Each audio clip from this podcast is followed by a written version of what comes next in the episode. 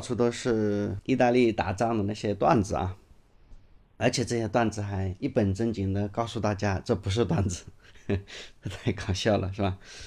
不过意大利人在二战中的打仗啊，确实真的很搞笑啊。二战中的三个轴心国叫德意日嘛，形成了一个柏林、罗马、东京为轴心的军事团伙。他们是在一九四零年的九月二十七号建立了这样一个轴心国联盟。这三个国家，德国就不用说了啊，军事能力超级强大，而且德国的军队啊，彻底改变了人们对战争的认识。日本军队的战斗意志也非常的强悍，特别是美国人也是充分领教了的。今天我们只说意大利啊，意大利以前也是很牛的，历史源远流长啊。当年的罗马帝国横扫世界，可以称得上西方世界的第一超级大帝国。但是时过境迁，让凯撒呀、庞贝啊这些人意想不到的是，他们后来的意大利人在轴心国三人行里面扮演着一个非常奇葩的呆萌的角色啊。具体的来说，德国负责狠。日本负责狂，意大利他们只负责搞笑。比如说，意大利曾经在二战的时候攻打过阿比西尼亚，哎，这个国家在哪？嗯，从意大利往南看，就在非洲大陆上，就是现在的埃塞俄比亚这块地方啊。到现在啊，直到二十一世纪的今天，他们仍然是欠发达地区啊。军事啊，基本上靠吼。最高端的武器啊，就是弓箭。海面上也只漂浮着木船。后来跟意大利打完仗之后，他们才有了枪。可是意大利人把这个仗啊，硬生生的打了一年，而且结果是意大利人被战败了，赔了人家两百万，伤亡六千五百个人。而埃塞俄比亚当年的阿比西尼亚只伤亡了三千人。今天啊，我们把总是在队伍里面拖后腿啊，习惯于坑队友啊、出卖队友的人呢，叫做猪队友。可是，在二战时期啊，这个词在德国啊，“猪队友”这个词啊，可以换一个词，叫做我们这边的意大利人。意大利人早年跟德国签订钢铁条约的时候啊，德国的国防军啊，就其实挺反对跟意大利结盟的。希特勒问我们到底要不要跟意大利签这个什么钢铁条约呢？希特勒的军官是这么跟他的元首说的，看这段话也挺逗的啊，也非常的有名，也很经典啊。他们是这么跟自己的元首介绍的：如果意大利保持中立，就相当于我军增加十个师的力量；如果意大利加入对方，我们用二十个师就能搞定他；如果意大利要加入我方，那么我军就必须耗费五十个师的力量去保护它。这段话充分说明了德国国防军是有着多么清醒的认识啊！不过后来的战事发展证明了德国将军们的先见之明还是不够。很显然，他们严重低估了意大利人拖后腿的能力。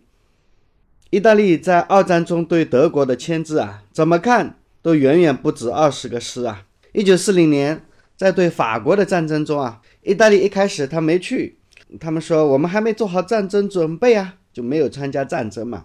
当德国已经快攻下到巴黎的时候啊，墨索里尼呢又觉得应该赶紧趁机捞一把嘛，又急急忙忙的对法国发动了进攻。结果呢，他精心带领的攻击部队啊，却被本来已经打算放弃战争的法军啊打得溃不成军。不但如此。濒临崩溃的法军还把意大利人赶到了意大利境内啊！还好，不到半个月之后啊，法国啊向德国投降了。否则啊，法军最终会在哪停下脚步啊？还得看法军的心情啊！不久之后啊，这个墨索里尼啊，这个趁火打劫、反被侮辱的墨索里尼，感觉实在太跌份了嘛，就一心要捞回面子。他决心要创造一个属于自己的战争奇迹。所以呢，就对巴尔干小国希腊宣战。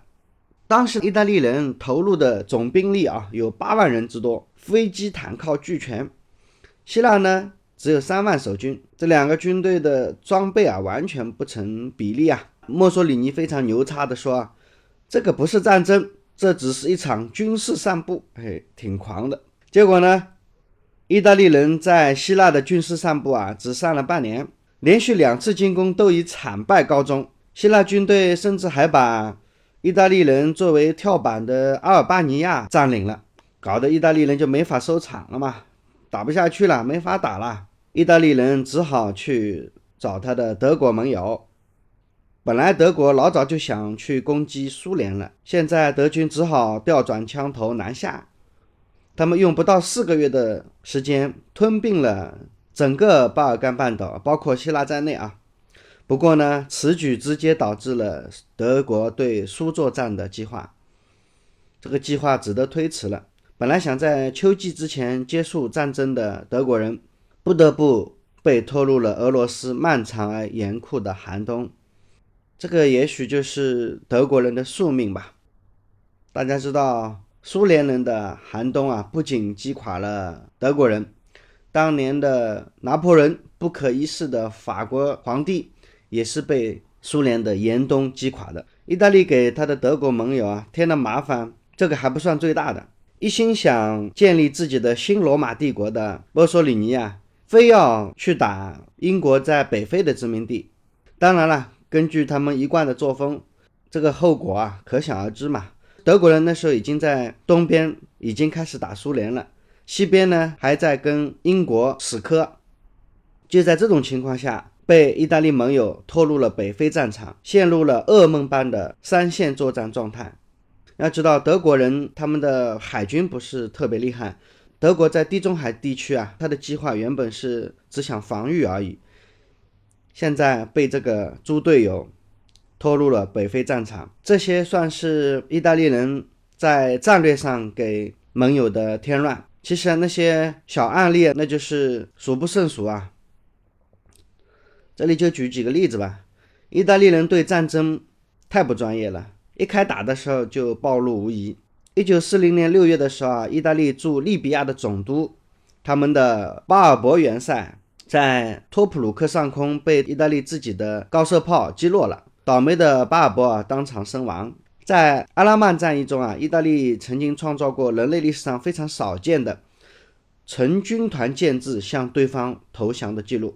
有一次啊，盟军的一个小分队，一共有二十五个人，发现前方来了一支意大利部队，他们马上进入战斗。可是打着打着，这个盟军的小分队啊，有点发怵了，因为他们发现苗头不对呀，对方的军队一眼望不到头啊。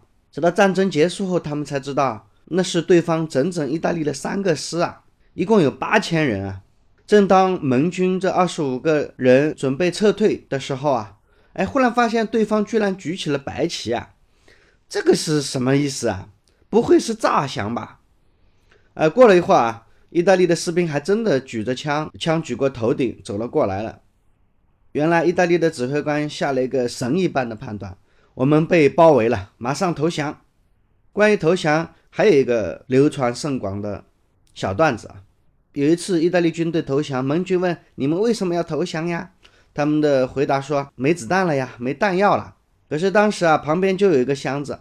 盟军军官说：“这是什么呀？葡萄酒吗？”哎，这个可不是搞笑啊，因为在盟军收缴义军的物资的时候，他们发现义军的葡萄酒比弹药要多得多。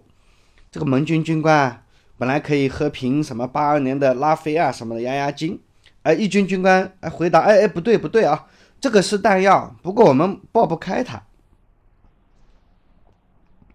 另一个流传更广泛的是他们的 pasta，就是通心粉啊，意大利人特别爱吃通心粉，而且他们一打仗的时候啊肚子就会饿，饿的时候呢他们就集体停战。来去煮意大利面去了，所以一到中午的时候啊，呃，意大利那边的阵地啊，忽然就会安静下来，啊，千万不要以为对方啊正在进行进攻前的准备啊，所以进入了寂静状态。其实人家只是去煮面了嘛，而且在沙漠里作战啊，一定要配足足够多的水，因为他们要煮面。有一次啊，德军接到意大利人的紧急求救，对方说没水喝了，德国军队开赴到现场一看。意大利人正在用水煮通心粉呢。如果你俘虏了意大利人啊，你一定要记得要给他吃通心粉，不然他们会组织越狱的。他们越狱去哪呢？另外一个俘虏营，如果在那个俘虏营里，如果还没有通心粉，他们就接着逃，直到碰到有通心粉吃的俘虏营。在阿拉曼战役中啊，义军也创造过人类历史上少见的军队成建制的向对方投降的记录。当时丘吉尔打电话问英军司令奥金莱克：“俘虏了多少意大利人呢？”奥金莱克得意洋洋地回答：“数不清了，大概有五英亩的军官，两百亩的士兵。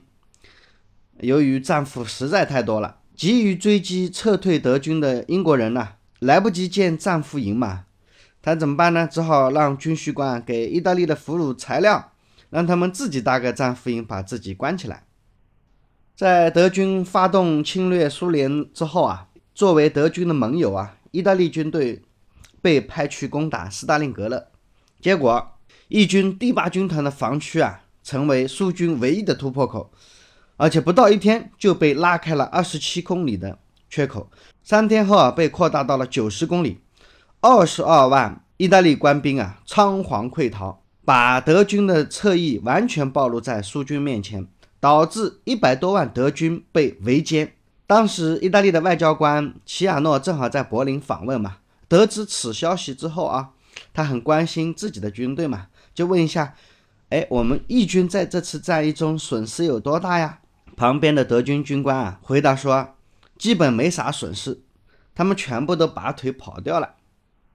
所以英国的首相丘吉尔讽刺说：“还好啊，意大利成为德国的盟友，而不是我们。”看来啊，意大利在二战中的坑队友啊，是坑出了相当高的境界啊！如果意大利人不是这么扯，纳粹德国能折腾多久，还真的不敢想象啊！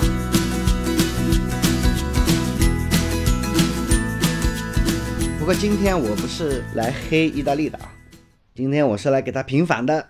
二战中的意大利人为什么战斗力如此之弱啊？其实是一件值得琢磨的事情。义军在二战中战绩非常的糟糕，有不少人怀疑啊，这个民族是不是天生就不爱打仗呢？意大利人天性就不善征战，这个事情可不是我们说的，其实当时的墨索里尼自己也是这么说的。他在战争临近失败的时候啊，说自己的国民不是古罗马人的后裔。而是外籍奴役、农奴混血儿的后代。墨索里尼大概忘了，二十年前他刚刚上台的时候，他还自己写了诗，非常肉麻的吹嘘自己啊。我们意大利民族是罗马帝国的后裔，他的子民孔武有力，征讨四方。他是执政官，是军团，是法西斯权杖，是那头母狼哺育了战神的两个儿子罗姆洛斯和瑞摩斯。墨索里尼写的这首诗写得多好啊！在二十世纪三十年代初，当时的全世界强国啊，还都在大萧条中啊挣扎。那时候的罗斯福新政还没有见到什么成效，希特勒呢还刚刚上台，而墨索里尼已经在意大利主政八年了。这八年是意大利在二十世纪少有的经济高速增长期啊。由于法西斯政党啊搞黑吃黑的手段。把意大利著名的黑手党这个老大难的问题都解决了。当时的意大利消除了大萧条带来的不稳定因素，经济搞得很好啊，风景这篇独好。意大利的经济当时是很好的，意大利的海军和空军等技术兵种啊，在武器研发方面啊都是响当当的角色。他们的 CR 三二双翼机算得上世界上性能最优秀的双翼战斗机。他的海军实力是当时的海军五强国之一，在地中海范围内啊，当然更是找不到对手。不过不知道为什么到了二战中啊，意大利的军工产品就变得很坑爹了，特别是超轻型的坦克啊，薄皮大馅儿，战斗机呢一打自己就着了。实际上，意大利在当时啊，他们也有他自己的难言之隐啊。他刚刚开始统一的时候啊，那时候整个意大利是在统一之前，整个意大利不就是到处都是城邦嘛，都是一个一个小的城邦。等到他统一的时候啊，全世界的殖民地啊，几乎都已经被老牌殖民国家瓜分一空了。由于国土还比较狭小，原材料比较缺乏，意大利得了一个“穷汉帝国主义”的绰号，被其他的列强嘲笑啊。意大利的国土就是那么一根狭长的像女人的长筒高跟鞋。那时候的墨索里尼啊，就成天巡视着怎么扩张自己的地盘嘛。其实那时候他摆在他面前本来有两条路，一个呢是伺机而动，看情况、看机会嘛，用日拱一卒的劲头抢地盘，像美国当年干的一样嘛。第二条路呢是蓄积实力，等到胳膊足够粗了再公开叫板。学人家德国嘛，但是呢，墨索里尼啊，早年是混江湖嘛，留下的这种流氓性格，为意大利人选了一条第三条道路。这条道路叫做柿子专捡软的捏，先去欺负一下非洲的小个子埃塞俄比亚练练手。而这次行动啊，刚才也介绍过了，导致了意大利人悲催的命运。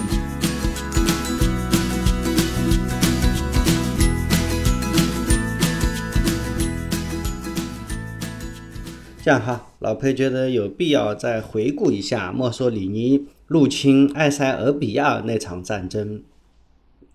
一九三五年的十月，在墨索里尼啊一再的催逼之下，五十万装备精良的意大利军人入侵了埃塞俄比亚。那时候，整个埃塞俄比亚装备啊，基本上还是以长矛标枪为主啊，枪对他们而言还是奢侈品嘞。而意大利军队啊，飞机、坦克呀，什么都用上了，甚至啊，到最后逼急了，他们还耍无赖，把毒气弹也给用上了。这个真叫做杀鸡用了牛刀。一九三六年五月九号，墨索里尼骄傲地宣布，埃塞俄比亚已经被征服了，意大利的版图啊，因此扩大了整整一倍啊！整个意大利陷入了罗马复兴的迷梦当中。不过，他们发现自己高兴的可能太早了。意大利人在占领了埃塞俄比亚之后，发现啊，建立殖民地的投入啊，哎，居然比收益要大得多。你看，埃塞俄比亚如此辽阔和贫困，作为殖民地啊，他们还要搞各种各样的基础设施投资啊。在一九三六年到一九四零年期间啊，殖民当局啊，投了六十个亿里拉来搞这个基础设施建设嘛，再加上清剿行动啊，还有很多军事的开销。这个六十亿里拉，你可能没概念。这笔钱能干些啥呢？意大利可以拿这笔钱，可以造出十二艘新型的战列舰，二十艘航空母舰，九万多辆坦克。哎，就是这么多钱。更让意大利人郁闷的是，哈，由于意大利打破了欧洲的巴黎合约后建立的整个均衡体系啊，意大利啊变成了过街老鼠。就因为侵略了这么一个。鸟不拉屎的地方，意大利人被国联理事会宣布为侵略者，而且根据盟约啊，意大利被实施了经济制裁，禁止给意大利武器、贷款和原料。因此呢，意大利整个国家的工业体系啊，随之进入了瘫痪状态。那时候，在世界的主要国家中，美国的钢产量是两千八百八十万吨每年。德国呢是两千两百六十五万吨，日本呢是六百四十七点二万吨啊，日本不是一个产钢国家嘛？而意大利啊只有两百三十七万吨每年，其他的各项工业指标啊数据都是惨不忍睹的。你看看，意大利作为一个战争的发动国，它连战争的储备也没有怎么做好。二战全面爆发的时候，一九三九年，意大利的钢材啊。其实只能用十四天，煤炭煤炭呢能用五十天，铁矿石呢能用一百八十天。意大利的外长齐亚诺在日记中这样写：“我们处于这样的一种状况，怎么能参战呢？”你看，墨索里尼啊，手头上就这么点家当，也敢跟着起哄。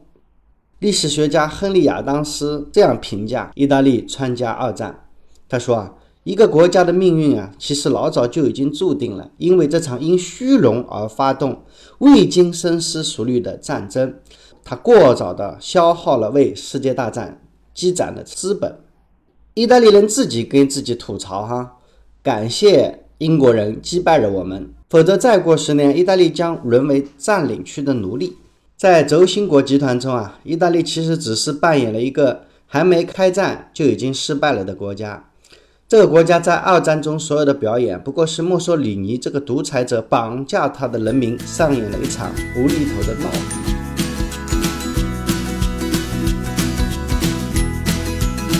老裴这里刚好有一组数据啊，为了能够表明二战期间各个国家的战斗力和它的损失，先说说最容易统计的同盟国集团美国。美国呢，大概在二战中死亡了四十万人，其中二十七万死于西欧和北非战场，绝大多数都是被德军打死的。死在义军和维希法军手里边呢，大概只有几千个人。在太平洋战争中啊，对日作战也死了十二万人。在二战中啊，强大的工业实力、良好的后勤装备、远离国土的战争硝烟。使得二战的美军啊，获得了相对比较小的代价，获取了非常大的胜利果实。相比苏联惨烈的牺牲和英国的灯枯油尽啊，美国啊无疑是最大的赢家。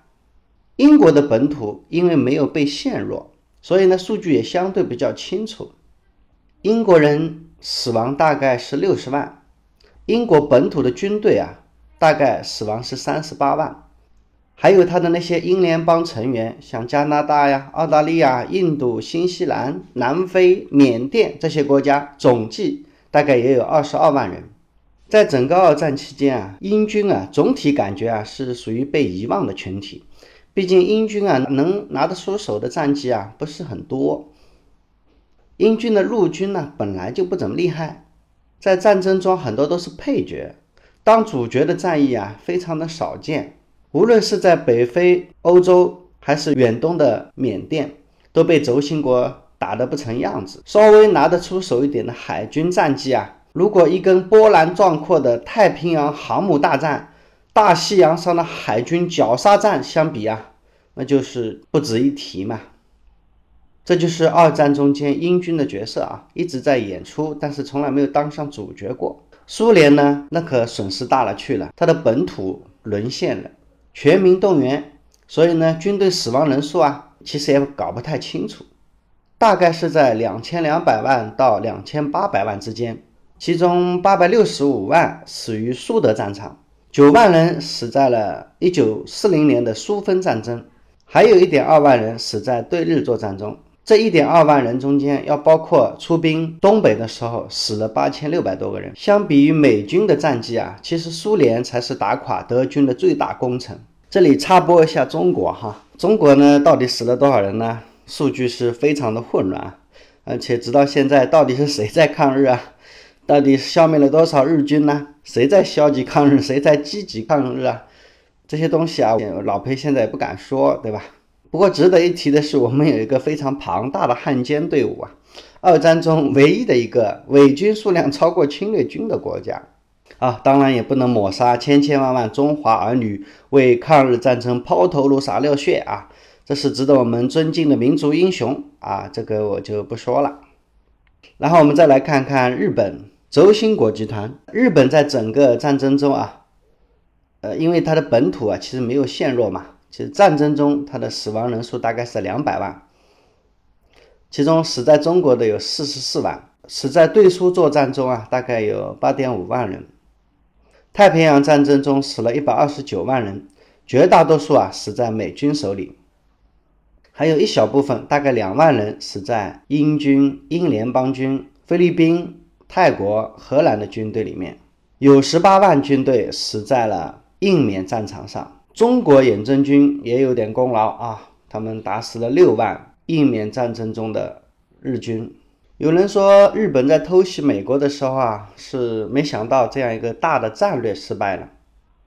老裴认为啊，在日本一开始制定霸占亚洲甚至全世界雄伟野心的时候啊，老早就已经注定了失败了。贫瘠的岛国啊，支撑不起昂贵的战争，尤其是北面有苏俄的黑熊，来自陆地上的威胁，太平洋上还有美国海军，这两个大家伙啊，无论是在工业实力还是在战争动员能力上，都是比日本人要强大的多。苏美这两个国家巨大的战争潜力啊，岂是日本这种国家能够跟他们相抗衡的呢？日本要欺负欺负像中国这样百年积弱的国家，还可以搞一搞。要是真的跟世界一流强国打仗，苏联的坦克、美国海军的生产能力，根本不是日本可以想象的。一句话嘛，自作孽不可活呀。德军的数字比较难以统计。因为德军来源其实很复杂的，德国的陆海空以及武装党卫军死亡的总人数大概是在四百五十万左右，其中死于苏德战场的大概有三百八十万，死于意大利的大概十五万，整个西欧战场死了五十万。因为德国的对手也比较多嘛，德国的对手包括英国啊、美国啊，一九四零年前的法国呀。还有荷兰呐、比利时啊、卢森堡啊、挪威、丹麦，甚至于还有一些以巴西为首的其他国的同盟军。一九四四年之后呢，还有被迫倒戈的罗马尼亚、保加利亚、芬兰这些这些国家的军队。如果撇开意识形态啊，德国这个军队啊是确实是非常能打呀。他占领了比拿破仑还要广阔的疆域，他把整个世界搞得天翻地覆。先进的战术理念和严谨的日耳曼民族的作风啊，都给世界人民带来了深刻的印象。可惜呢，这个战争机器被掌握野心家的手中，这个野心家把整个帝国的能量全部都透支完毕，让这支伟大的军队也慢慢的走向了衰亡。最后再说说意大利，意大利在二战中啊，死亡的人数大概是三十万，其实并不是很多啊。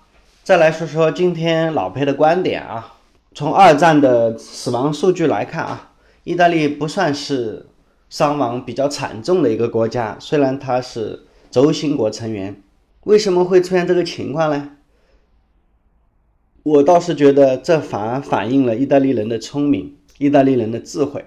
你看，意大利人的性格啊，是典型的南欧人的性格啊，热情奔放，乐观向上，无拘无束。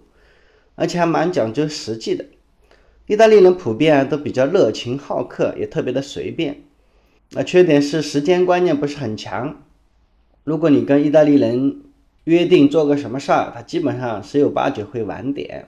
意大利人比较喜欢享受，而且这个国家是在统一之前，这是原来一个个小小的城邦，所以他们的地方的风情啊是千差万别啊。文化特色直到现在还是每个地方都有自己的特色，南北的差异啊非常的大，每个地方都保留着自己独特的习惯、传统、历史、饮食文化，语言也是非常的复杂。一战后，你看像德国作为战败国，把他们在全世界各地的殖民地都分给了其他的列强，德国在战争中死亡了百分之十的人口，还有七分之一的土地。每年还要赔偿一千三百二十亿金马克，这个数值相当于一九二一年德国商品出口总值的四分之一，这是一笔巨款呐！德国还真的拿不出这笔钱，法国人就伙同了比利时和波兰，毫不客气的把德国的经济命脉鲁尔地区给抢来了，这就是著名的鲁尔危机。后来的希特勒上台实施了很多政策，使得德国人民生活水平迅速得到了提高，经济高速的发展。不过呢，希特勒最终却把德国带进了地狱。日本呢，受到军国主义的影响，一战呢，他是战胜国嘛，他还想一口吃下中国。结果在二战，他和美国开战，结果大家都知道了。吃了两颗原子弹，邦邦，把日本本土打了个屁滚尿流。意大利人呢，倒是在一战和二战都没有受到太大的损失。一战呢，他是战胜国，还得到了一些很实际的利益。二战呢，一开始他们是轴心国嘛，后来呢，他们又投降了，所以战后也没有怎么制裁他们。意大利社会啊，一直以来都是一种自由散漫的自由思想。意大利人其实不是很支持墨索里尼，他们不太喜欢把自己的国家卷入战争，军队呢自然而然就弥漫着厌战的情绪。所以我们可以看到，在不少的战场，意大利军队很快就投降了，因为他们根本就不想打嘛，他们就根本就是在反战，不愿意给墨索里尼卖命。而德国和日本啊，他们都是被法西斯军国主义。洗脑了的，所以在战场上拼命的冲杀，结果是给自己的人民、给全世界的人民带来深重的灾难。你看看，像意大利人，全世界有哪个国家像意大利那样会享福呢？我有个朋友，他去意大利的托斯卡纳小镇，在一家很小的酒庄准备吃饭。热情的庄主带着我的朋友参观了他的葡萄酒，他们出产一种叫做 Nobel 的酒，是当地的特产。Nobel 大概是贵族的意思。酒庄的老板告诉我朋友，在一九八零年的七月一号，意大利的农业部颁发了他一个叫 DOCG 的标签，意思就是保证在法定产区。意大利葡萄酒中啊。它的分级之中，这属于最高的等级 DOCG，意大利的第一款 DOCG 啊，哎，你看这是多么好的卖点啊！我的朋友就想啊，这意大利人确实不太擅长营销嘛，他们就在那里讨论呢。靠近地中海的意大利啊，全年沐浴在地中海灿烂的阳光中，风土条件啊，一点都不输给法国，可是出产的葡萄酒啊，却卖不出法国酒的高价。很大程度上是因为法国人啊比较擅长包装嘛，比较擅长吆喝、营销、做广告、促销。后来这个庄主对他们说啊，什么是一瓶葡萄酒应该有的价格呢？种植、收成、压榨、发酵、陈化、装瓶、贴标签，再加上我们的人工，我们觉得我们的这个价格是比较合理的。如果我们花钱去做广告，创造高大上的形象，你们作为消费者啊，就要为这些费用买单，而最后你买到的东西啊，不就是同样的酒吗？你看这个庄主啊，显然就没有一点营销头脑。我的朋友在那里反驳啊，你不去宣传开拓，市场就被别人抢占了。你看看，所以意大利很多中小品牌总是做不大。可是酒庄庄主又说了，我并不在乎做多大的品牌呀。我把这个小酒庄弄好，每年都有一点收成，有点产出，品质呢对得起自己，对得起顾客，我就很满足了呀。我的朋友在佛罗伦萨另外一家皮具店里啊，他也同样听到了相同的论调。佛罗伦萨的手工皮具制作啊，历史悠久，闻名遐迩。我的朋友也去参观了其中一家，这个商店其貌不扬。店长随随便便拿出一件羊皮外套，一看就是一个好东西啊，触感非常的好，设计也不是一般的设计师能设计得出来的，很有品味。店长说：“我们的产品只使用精选小羊羔腹部的皮肤，植物鞣制，皮层完好无损，特别轻薄坚韧，一件皮衣穿十几年就像新的一样。”那个店长还滔滔不绝地跟我的朋友介绍了一大堆皮具的知识，什么化学的鞣制可以保证皮料外观完美无瑕，但是呢会损伤皮料的纤维，使得皮料僵硬没有弹性。小羊的皮面积太小，需要拼接，因此需要注重一些色泽的均匀。大牌的产品啊总是批量生产。有变化的编织会产生更多的边角料，成本很高。所以呢，只有他们每个型号只生产少量的几件，浪费一点，他们还是可以接受的。从性价比来看啊，这家店的皮包一般都是在一千欧左右。从性价比角度来看啊，比起法国那些奢侈品大牌，那就是小巫见大巫了。我的朋友又迅速的回到了那个问题。从中国出来的嘛？他问那个店长：“哎，这个产品质量出类拔萃，这么好，为什么不投资投资宣传，把名气打响一点，争取跻身到一流的大牌行列呢？”这时，他们的老板过来了，他的论调和那个酒庄老板几乎是一样的。如果我做宣传，就必须抬高最终价格。我希我希望我的顾客可以买到价格合理的产品。你看看这个老板啊，他并不想做什么大品牌，只要有自己满意的产品，有懂得欣赏的顾客，那就够了嘛。大家都喜欢嘲笑意大利人，叫意呆，好像他们确实少根筋一样。你们看，他们就确实有点小农意识嘛，不求进取，没有什么出息。他们不太关心把自己的企业做大做强。在意大利，你很少能够看得到。肯德基呀、星巴克呀、麦当劳啊，这些小镇上，美式的快餐文化几乎没有什么市场。他们都喜欢搞手工制作，无论是服装啊、食品啊、家具啊，或者是艺术品啊。你看，这就是意大利。听完我今天的介绍，你就明白为什么意大利人打仗不行吧？其实他们天生就不喜欢打嘛。所以呢？你会不会有点喜欢上了意大利的呆萌呢？